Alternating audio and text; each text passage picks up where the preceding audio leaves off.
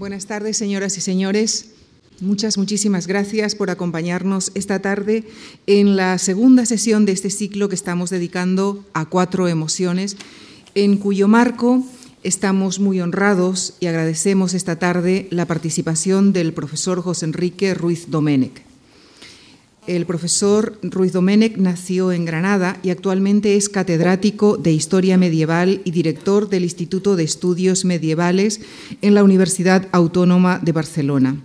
Académico numerario de la Real Academia de Buenas Letras y de la Real Academia de Doctores de Cataluña.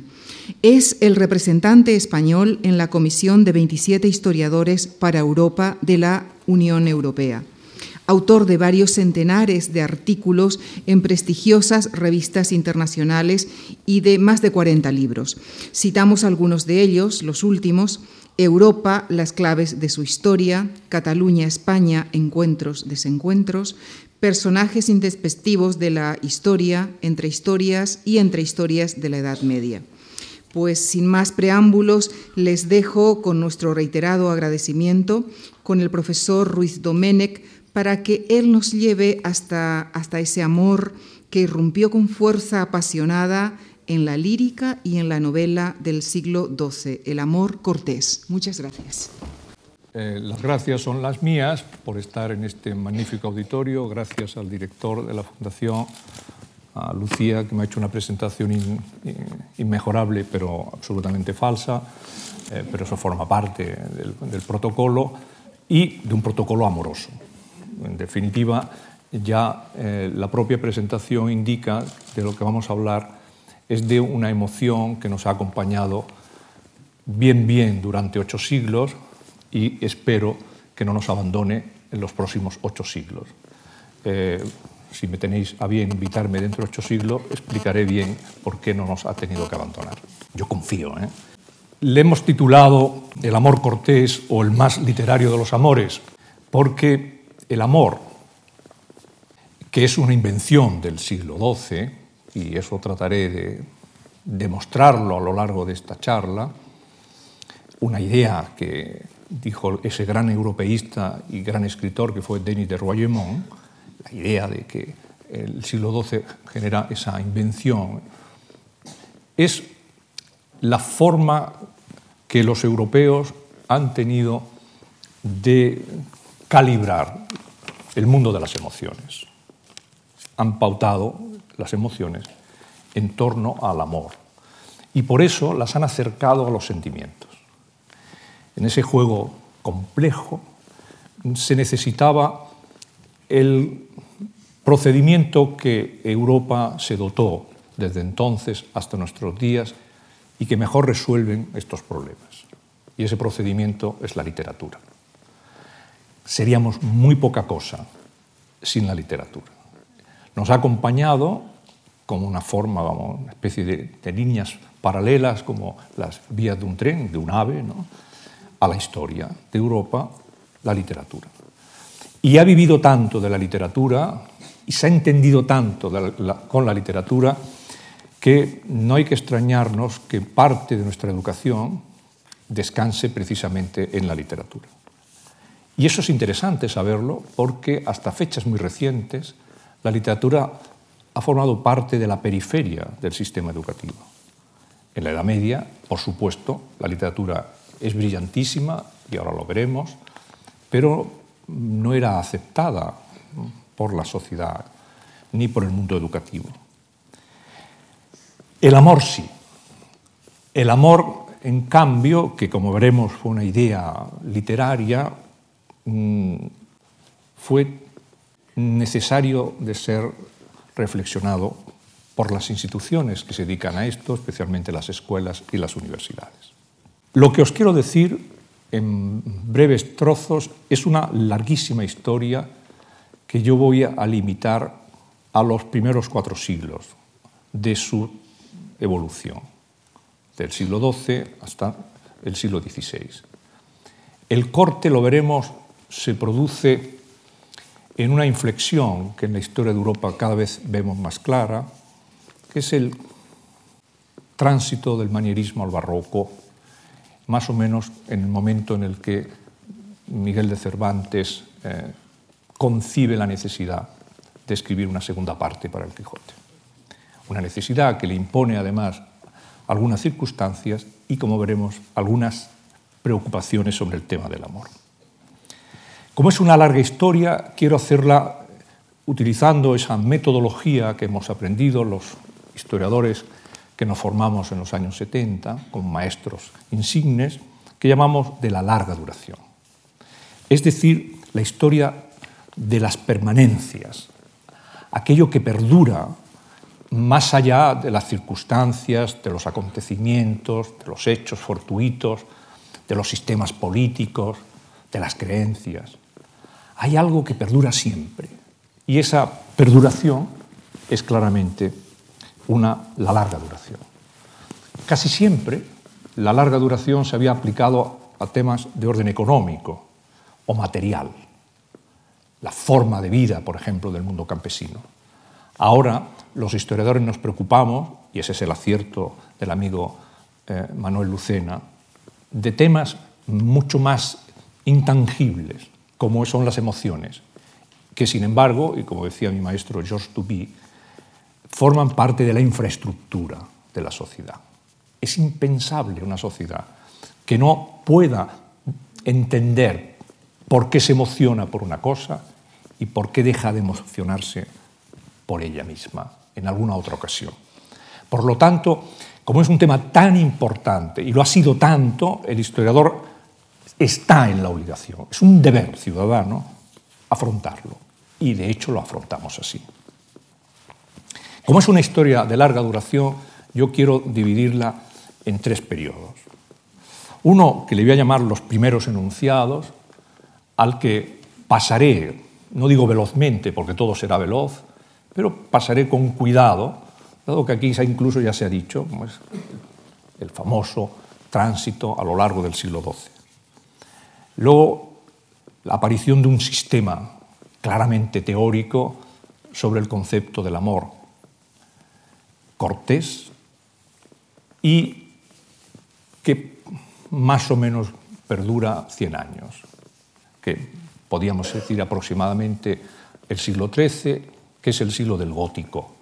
El amor se inserta en el hábito del gótico, que decía el gran estudioso del arte Erwin Panofsky, y trata de explicar también a esa sociedad, a esa sociedad que se fascina y se emociona por la arquitectura gótica, sobre todo por el interior y la sonoridad que el interior permite, por eso aparece la polifonía, durante ese largo, brillante periodo que algunos incluso han calificado de plenitud de la Edad Media.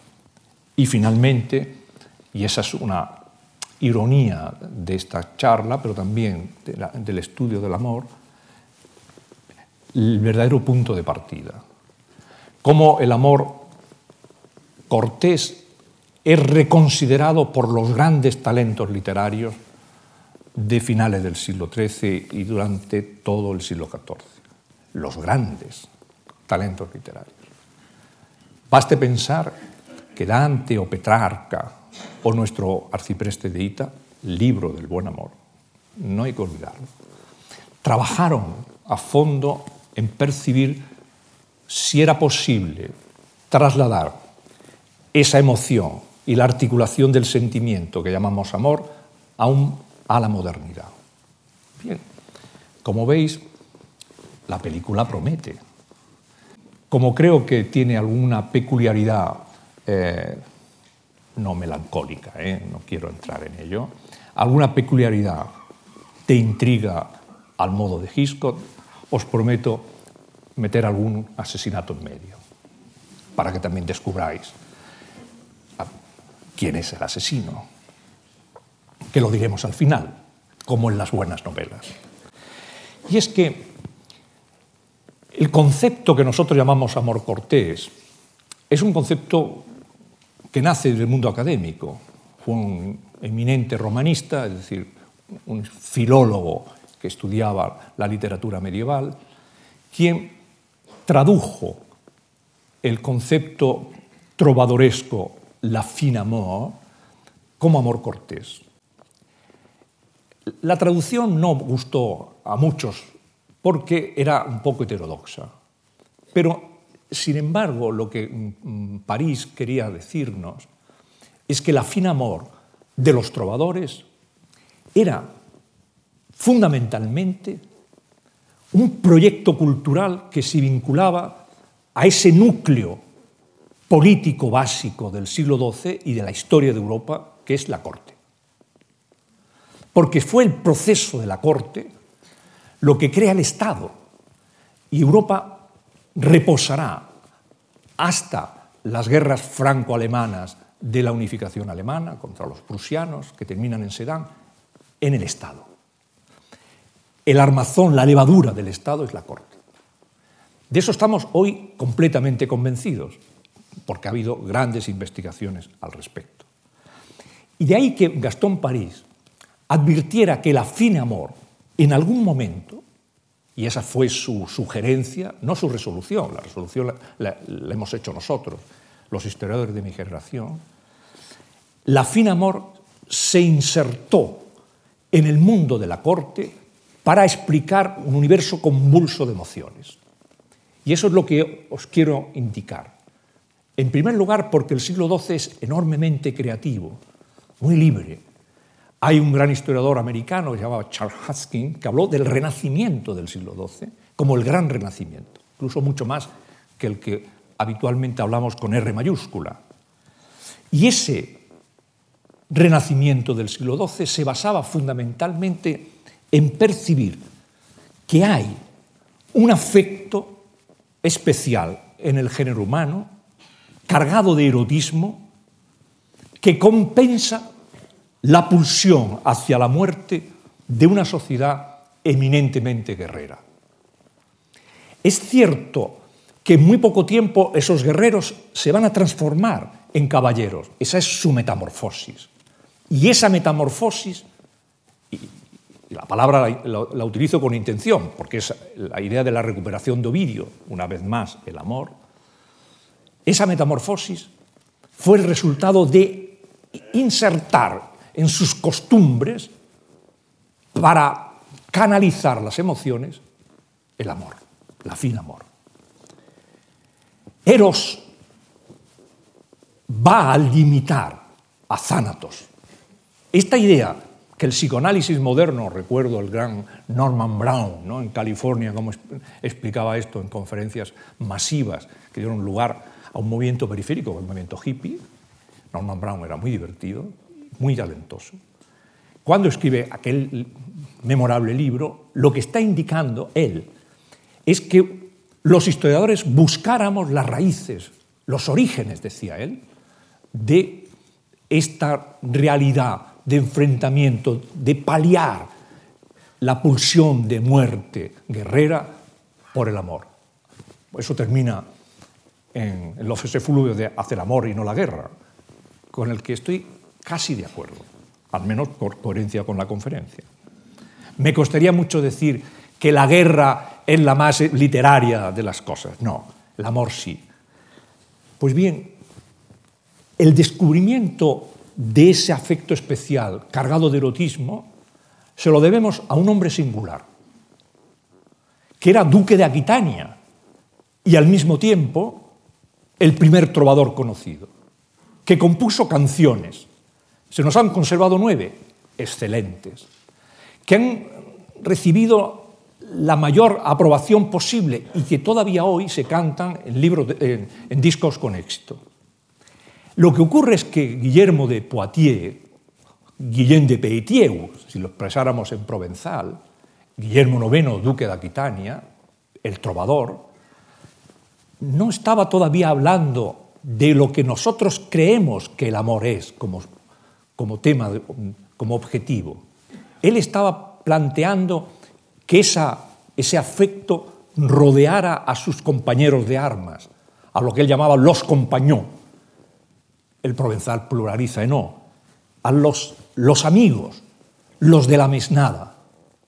Pero de inmediato, grandes trovadores que surgen de su apreciación de cómo la poesía trovadoresca cantada es la clave de la comunicación del momento, por ejemplo, Geoffrey Rudel, traslada, y ese traslado fue un transfer, como dicen los psicólogos, lo diría incluso Lacan, ¿no?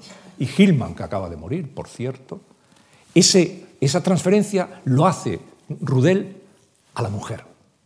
Y de repente, escándalo, la mujer es el objetivo del amor, ya no el hombre. ¿Por qué escándalo? Porque eso era dinamitar a Platón y al platonismo, que sostenía en los famosos banquetes, sobre todo en los banquetes vinculados al amor, que esa es una relación de afecto especial, muy masculina. Ahora el amor, Rudel lo sitúa en las mujeres de momento lejanas y le llamó amor de loña. Si mantenemos la grafía clásica de que eh, los manuscritos, la palabra loñ tenemos que ponerla entera. Si la dividimos ya sale otra cosa que es mejor de momento no entrar. ¿Cuál es la sensación que tienen los contemporáneos de Rudel? Estamos hablando de los años 20 y 30, que, que retornan de las cruzadas, que perciben que el mundo es de los horizontes abiertos, que existen civilizaciones mucho más complejas, pero no solo porque el mundo musulmán no es lo que le habían contado que era, sino porque había otros cristianismos en, Oriente que no es el latino. Esa sociedad comprende el lenguaje poético, lírico, no épico, y esta es la clave, es la lírica y no la épica, la lírica trovadoresca, que la emoción mayor que tiene el individuo, en este caso el hombre, incluso el guerrero, es transferir al espacio de las mujeres lejanas. Y entonces aparece la dama. Fijaos que la dama es un sustituto real, físico, visible de las diosas de la antigüedad. Y tienen el mismo parámetro de inalcanzable. Ahora bien, todo lo inalcanzable real en ocasiones es alcanzable. No creáis cuando os dicen que el afín amor, el amor cortés, es puro amor lírico. No, no. También, como decía Martín de Riquera, hay verdura. Es decir, hay placer. Porque en realidad lo que se buscaba era acceder a eso tan extraño como era el cuerpo de las mujeres. No os sorprenda que para descubrir el cuerpo se produjo en las mismas fechas y estas coincidencias, eh, dicen los franceses, etonan a los historiadores. La primera, el primer bajo relieve de intensidad del cuerpo de un desnudo de una mujer.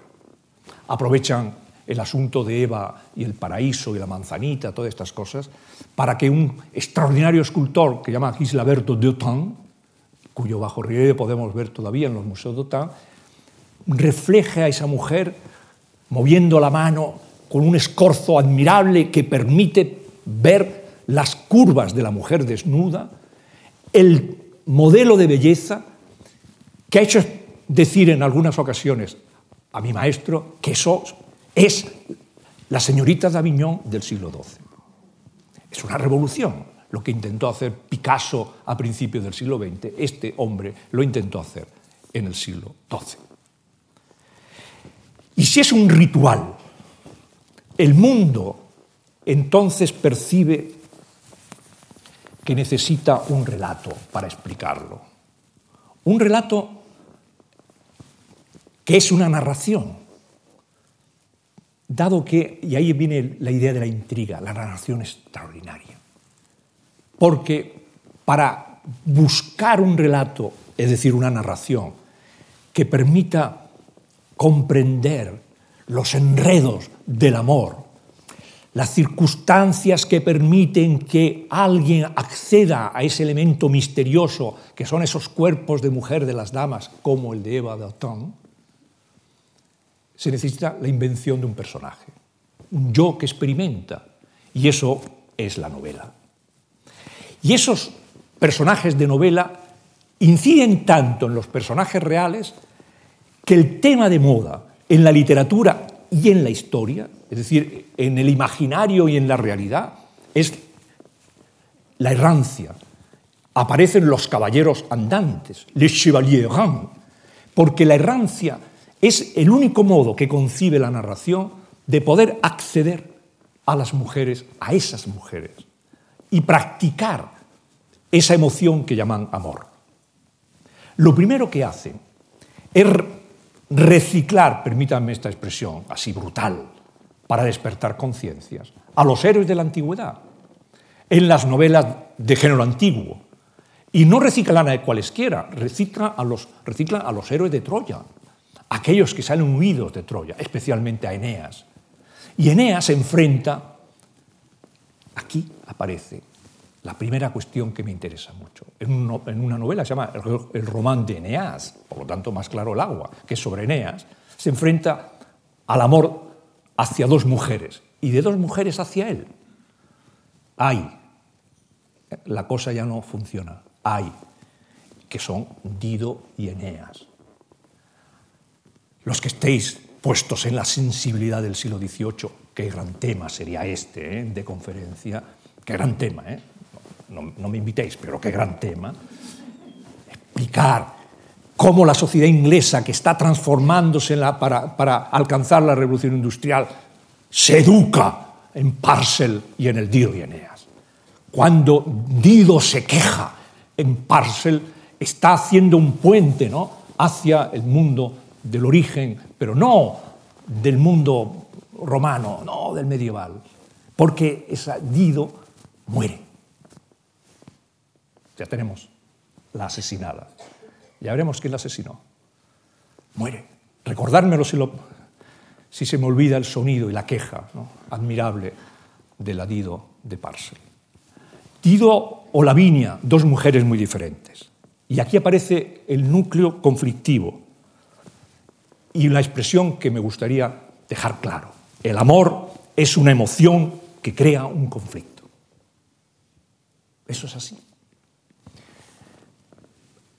Qué fascinante es que el género humano se desarrolla a través de conflictos difíciles de resolver.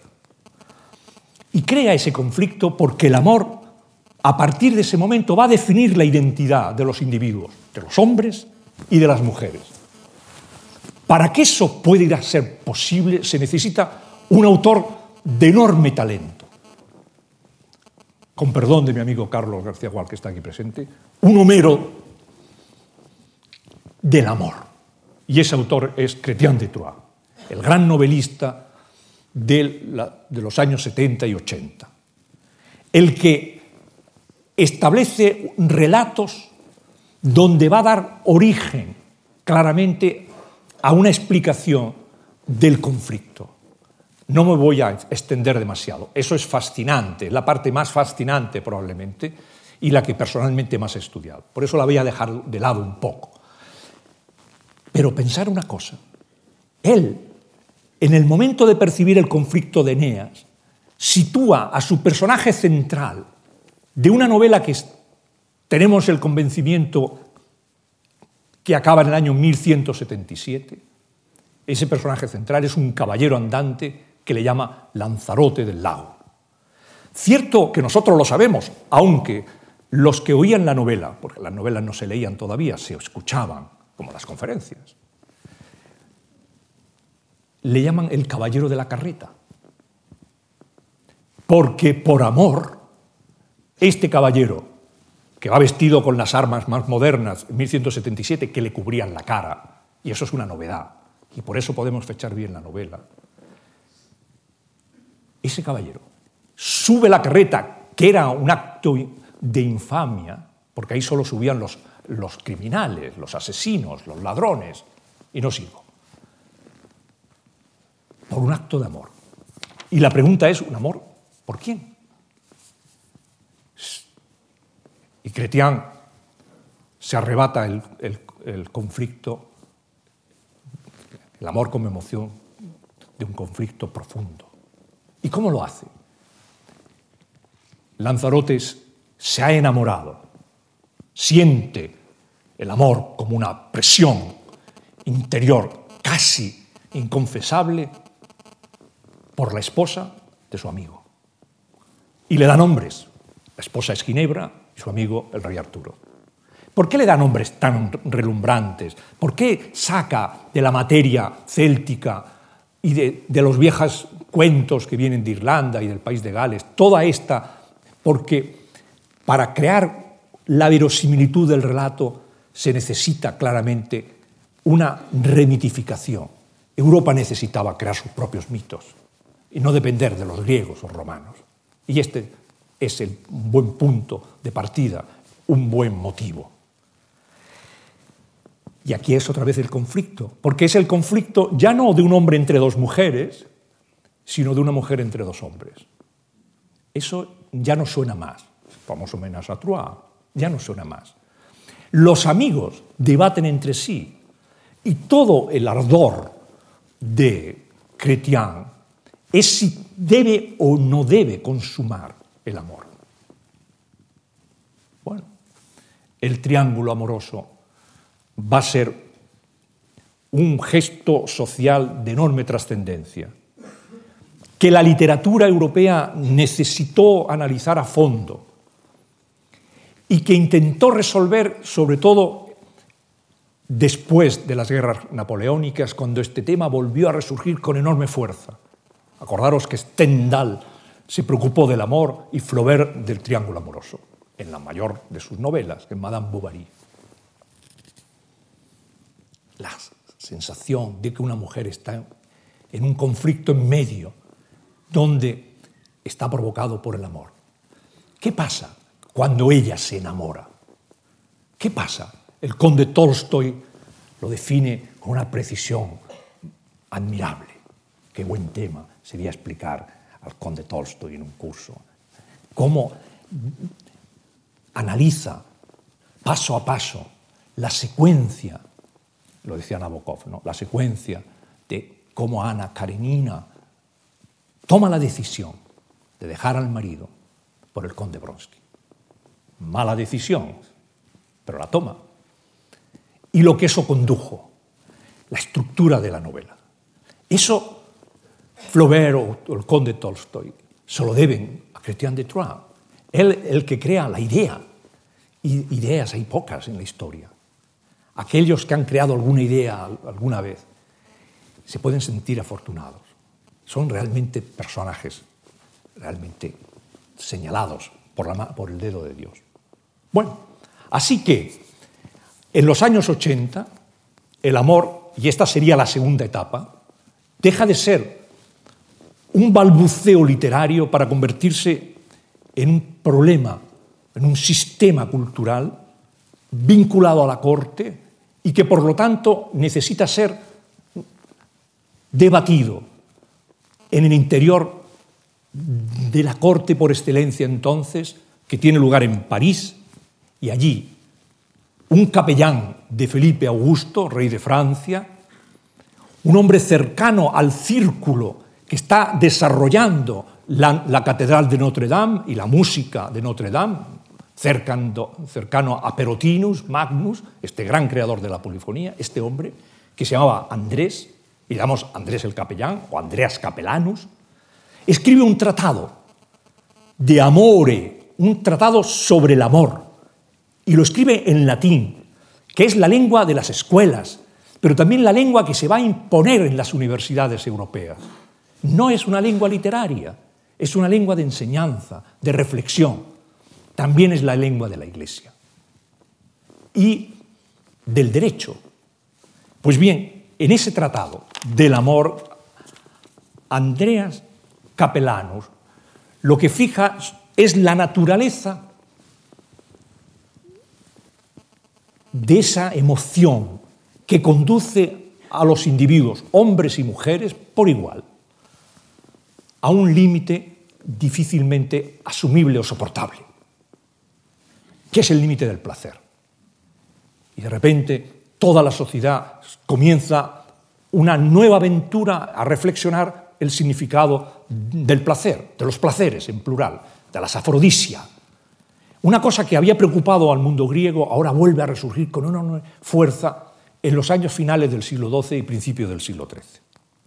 Curiosamente, curiosamente, en esta reflexión, en este desembarco de los autores de sermones, de los moralistas, de los propios tratadistas, de los profesores universitarios sobre el tema del amor, la novela retrocede, se asusta y al asustarse confunde amor y concupiscencia. Crea que el acto amoroso es un acto concupiscente, como le van indicando estos autores de sermones. Parecía que el combate, en el combate iban a ganar los malos, pero no, porque aunque la novela retrocede y que es lo que llamamos la novela en prosa a principios del siglo XIII, y en esa novela en prosa recrean de una manera intensa un símbolo, un mito que contraponen el amor, que es el famoso grial, que lleva, fijaos bien, siempre una doncella virgen. Mayor claridad de la metáfora es imposible. Ese grial, esas novelas del grial, del santo grial, lo que llaman la vulgata, una catarata literaria como actualmente el cine de Hollywood, es simplemente un acotamiento para hablar poco del amor. Y ahí Lanzarote cae en la concupiscencia y ahí Lanzarote se pierde. Esa es la idea de eh, la novela en prosa, que no la de Cretián. Parecía perdido, pero no. Por fortuna, la historia de Europa en los momentos siempre de dificultad esto es bueno tenerlo en cuenta. ¿eh? Se rehace. Es como la de Fénix. Y en los años, a finales de los 20, a principios de los 30 del siglo XIII, un autor genial, que vive en este ambiente de París, donde se está atrapando al amor en la vinculación a la concupiscencia, se está negando el valor espiritual, constructivo, educativo, formativo, de búsqueda de la identidad que el amor tiene, ese personaje que se llama Guillaume de Lorris, escribe una novela que se llama El Roman de la Rose, y este aquí es un bestseller, un gran suceso literario, el gran suceso literario de la Edad Media. Bienvenido. La gente lo estaba deseando, estaba esperando a alguien que le explicara con nitidez con brillantez literaria, con astucia y con algo de ironía y maldad, que esto siempre es bueno, por qué el amor es necesario. E introduce, utilizando la alegoría, a un jovenzuelo, que lo mete en un sueño, ni a, ni a Freud se le hubiera ocurrido una cosa tan osada, lo introduce en un jardín donde está la rosa, que ya os podéis imaginar lo que es porque es una parte del cuerpo femenino. Y entonces, lo que el Román del Arroz nos enseña es que ha convertido el amor en un ritual de emociones. Quien lee los miles de autores que han leído el Román del Arroz, incluso la primera parte, han descubierto que había ganado la batalla. ¿Y cómo lo, ¿Cómo nosotros los historiadores lo sabemos? Por el efecto que produjo en la obra de arte. Hasta ahora el amor, incluso habida cuenta que estaba Cretián metido en esto, no había traspasado la obra de arte. La obra de arte se resistía, mientras que en los años 50 y 60 hay una eclosión de obras de arte dedicadas al tema del amor, al gesto del amor, al toque del placer. Miniaturas extraordinarias, que son las miniaturas de todas las novelas artúricas, los marfiles en las cajas de marfil y finalmente las pinturas en, unas cajitas que llamamos cajas de novias. Buena indicación. ¿Dónde se cuentan estas historias? Se recrean. Bueno, al final el arte, la plástica, sale en defensa del relato, en defensa de un relato que sostiene la necesidad del amor como el principio de identidad. Y se convierte, y ahora viene lo que realmente a mí como historiador me produce emoción. Se escriben novelas de amor para ser leídas. Ya no escuchadas. Hay un cambio de gesto cultural y la gente se refugia en su casa, en su habitación, y sí, sí, sí, sí, las mujeres tendrán una habitación propia, como quería Virginia Woolf. Y la que la tuvo, sin duda, fue una mujer que dio lugar, le dio nombre a una gran novela de, esta época, se llama Flamenca, una novela en provenzal además. Flamenca se refugia su, en su habitación con sus amigas para leer en silencio, una lectura interiorizada, historias de amor. Hasta que alguna de estas historias se hace realidad. Qué buen tema también es flamenca.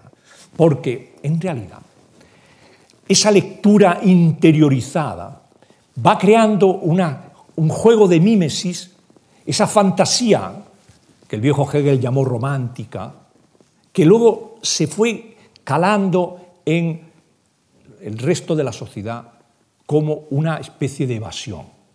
Pero tampoco consideremos negativo la evasión. La evasión es necesaria para el comportamiento humano. Es algo bueno. Ya lo dice el gran geógrafo G. Futuan. La evasión, el escapismo, es la clave que compensa el, ritmo de la cotidianidad. Pero había, hubo un último arrebato contra el amor, como caudal de esas emociones. Amor entre el hombre y la mujer, entre la mujer y el hombre. Un último arrebato. Tuvo lugar, y eso lo discutimos mucho, pero fin, posteriormente a 1277, una fecha trágica para la historia de Europa, donde además un obispo en París empezó a quemar libros, sin ton ni son, porque quemaba desde una suma de Santo Tomás hasta el Tratado del Amor de, de Andrés el Capellán y un libro de Ovidio, por supuesto novelas de Chrétien. Pero eso era comprensible que las quemara, pero un, tratado de Santo Tomás era un poco raro. Pero en fin, posteriormente a esta época, que duró muy poco, una época sombría, una época de tensión, aparecen las primeras huelgas, la greve, ¿no? las huelgas en Francia son los habitantes de la orilla del Sena, la greve, ¿no? y allí se, se reunía y por eso, con las manos no trabajamos. No trabajamos en las obras públicas especialmente. Bueno, un autor, se llama Jean de decide hacer algo verdaderamente innoble, que es terminar el román del arroz de Guillaume de Lorris, pero lo termina de un modo completamente diferente a como lo había construido Guillaume de Lorris. Es un discurso contra el amor, inventando historias, poniendo de manifiesto el, principio negativo de las mujeres, fomentando la misoginia, que es un invento de, esta novela realista del siglo XIII, etc. Bueno, uno diría, estamos perdidos. Alguno lo diría. Pero, como siempre digo, cuando la historia de Europa está muy desesperada, siempre hay una vida nueva. Y en este caso, literalmente. En 1296, Dante Alighieri escribe La Vita Nuova, que es un discurso sobre el significado que tiene percibir el valor de la mujer que mira. Y entonces, en el análisis del efecto del amor que tiene para distinguir lo real de la fantasía, un principio de distinción, un esfuerzo de percepción del yo y de las emociones que rodean al yo. Hasta tal punto Dante se responsabiliza de esto que en el famosísimo canto quinto del infierno, probablemente el canto más leído de todos, aunque tan solo sea porque la gente lo que quiere ver si, si, si lo había metido en el infierno, imaginaros ahora yo fuera Dante y escribiera una divina comedia y hiciera un listado de gente en el infierno, lo primero que irían sería al índice de autores, de, nombres al final del libro y a ver si está en el, en el quinto, en el canto del infierno. A ver, ¿A quién he metido en el infierno? Porque metió a sus amigos y a sus enemigos, claro. Es decir, a gente de su. junto a otros. Pero es que metió también a una pareja famosa, a Francesco y Paola. Francesca y Paolo, es al revés, qué estaría yo pensando. Estaba pensando en la transferencia de, ambos. Esa pareja estaban condenados, según eh, Dante, por haber sucumbido a la fantasía y no a la realidad. y por haber leído el Lanzarote en prosa, no el Lanzarote de Cretián. Tomemos la distinción y la ironía clara de De, perdón, de Dante. Dante como Cretián forma parte de estos autores que sostienen que no se puede, que no se puede vivir en la insoportable levedad. Como el, bueno de Kundera, esa, esos autores que han creado siempre la ironía como elemento constructivo. Y Dante lo que está ironizando es que se necesita claramente una nueva consideración del concepto amor. Y él le deja esa tarea a dos gigantes que le seguirán casi al unísono y paralelamente en la literatura italiana, Petrarca y Boccaccio, que resuelven el problema de la percepción del hecho amoroso, de la construcción del amor como elemento creativo de la identidad, cada uno a su manera. Boccaccio creando un discurso complejo, que es el de Camerón, consistente en crear infinidad de relatos que concluyen en el último, en el décimo de la décima jornada, en el número 100, que dedica a una mujer, que es Griselda. Mientras que Petrarca construye un sistema poético, nada más y nada menos que el soneto, eso hay que ponerse de pie, el soneto, para explicarse por qué el hombre se siente desesperado con la muerte, él, como hombre, por la muerte de Laura. Se va a Vaucluse, ¿no? al, lado del monte Vento, del ventoso del monte Ventú, para entender por qué esta secuencia. Y es que Petrarca va a crear una herida en el análisis poético del amor que conduce a partir del soneto a los grandes poetas de los siglos XV y XVI. Baste pensar Ausias Mar, Villon, Garcilaso, Wyatt. Toda gran literatura tendrá un gran sonetista. Y alguna vez deberíamos exigir a nuestros poetas que construyan un soneto. Luego que sigan con su verso libre, pero que construyan un soneto, como Wyatt, por supuesto como Shakespeare, que termina esta larga serie de personajes dedicadas a entender por qué es necesario el amor. De Boccaccio y del ambiente boccacciano emergen toda esa literatura realista sobre el amor. Juan, Juan Ruiz el arcipreste o Chaucer en Inglaterra. Y de Petrarca, como antes he dicho, el soneto. Bueno, ya tenemos claramente definido el amor construido en la gran literatura, porque cuando se introduce en la poesía de la sonata ya es casi, casi imposible de dejarlo. Pero un último arrebato, una última consideración, esta sí que la creo necesaria. Y es si el amor, que es una emoción que perturba, puede volver loco a uno. Loco de amor. ¿Hay esa posibilidad? ¿Pasar los límites? Y aquí emerge la figura en, que ya se arrastraba de siglos anteriores, pero ahora en, las novelas italianas del XIV y de principios del XV, que es el Tristán, que se llama de las novelas en prosa venecianas. En su versión, Tristán enloquece por amor y da la pauta para que la novelística italiana del siglo XV, del 400, la novelista que recrea o que vive en, el entorno de los grandes pintores del XV, incluido Leonardo, esos autores hablen del amor y de sus límites. Lo hace Boyardo en el Orlando enamorado, y sobre todo lo hace Ariosto, Ludovico Ariosto, en el gran libro de la época, el Orlando furioso, es decir, el loco. ¿Loco de qué? De amor. ¿Loco de amor? ¿Acaso no es lo que se dijo de una reina de Castilla, que enloqueció de amor? Cervantes, en su ironía, dijo, hay una forma de hacer el sandio, le confiesa Don Quijote a Sancho, la de imitar a estos caballeros, el de Amadís, que ejerce como Beltenebros él, de locos enamorados. Y yo lo voy a practicar, porque todo caballero andante tiene que jugar a este juego. Efectivamente, lo que Cervantes nos indica es el límite de la emoción.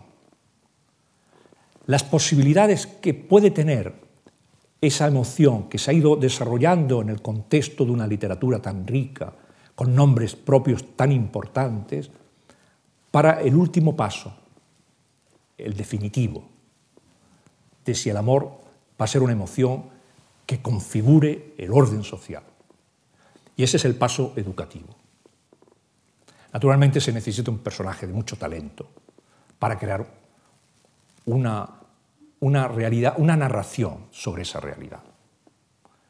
Y ese personaje y ese talento lo habéis oído miles de veces. Os han hablado de estos personajes millones de veces. Pero probablemente casi nunca, o digo nunca, vamos a ponernos osados, lo habíais ubicado en, la larga duración, en el largo recorrido de lo que significaba el amor como emoción. Y son esa pareja, desgraciada porque no consiguieron percibir en los riesgos, los límites del amor, esos niños que son adolescentes, que emergen a la adolescencia, que se enamoran perdidamente en contra de las normas sociales y familiares de sus padres, que son Romeo y Julieta. Se necesita claramente un talento como Shakespeare para recoger esas historias que se contaban en las plazas públicas italianas del 15 y del 16, para darle un sentido dramático.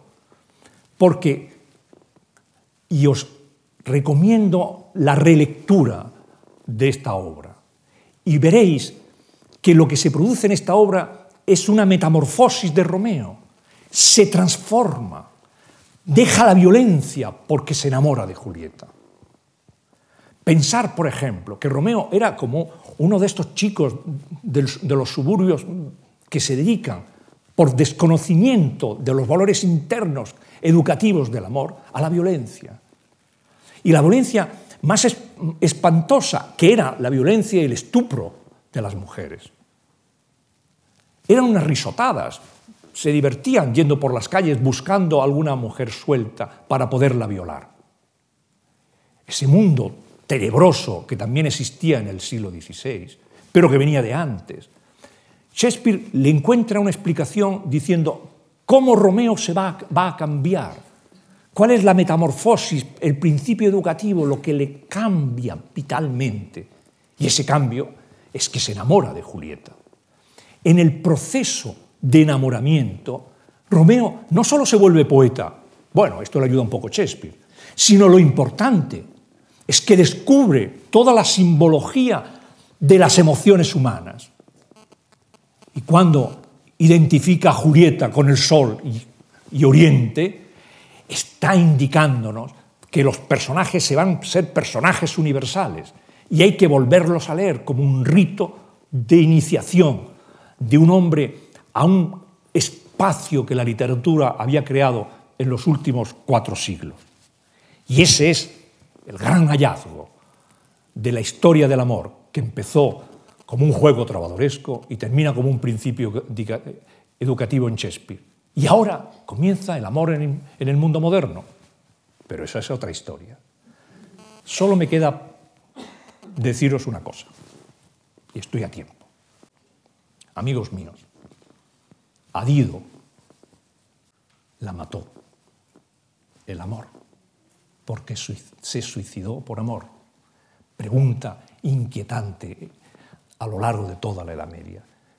Las miniaturas que se ven a Dido clavándose una espada porque le ha abandonado Eneas es uno de los momentos más tremendos de la historia. ¿Qué conduce a un hombre a dejar a una mujer, que termina suicidándose? Buena pregunta. La dejamos para otro día. Muchísimas gracias.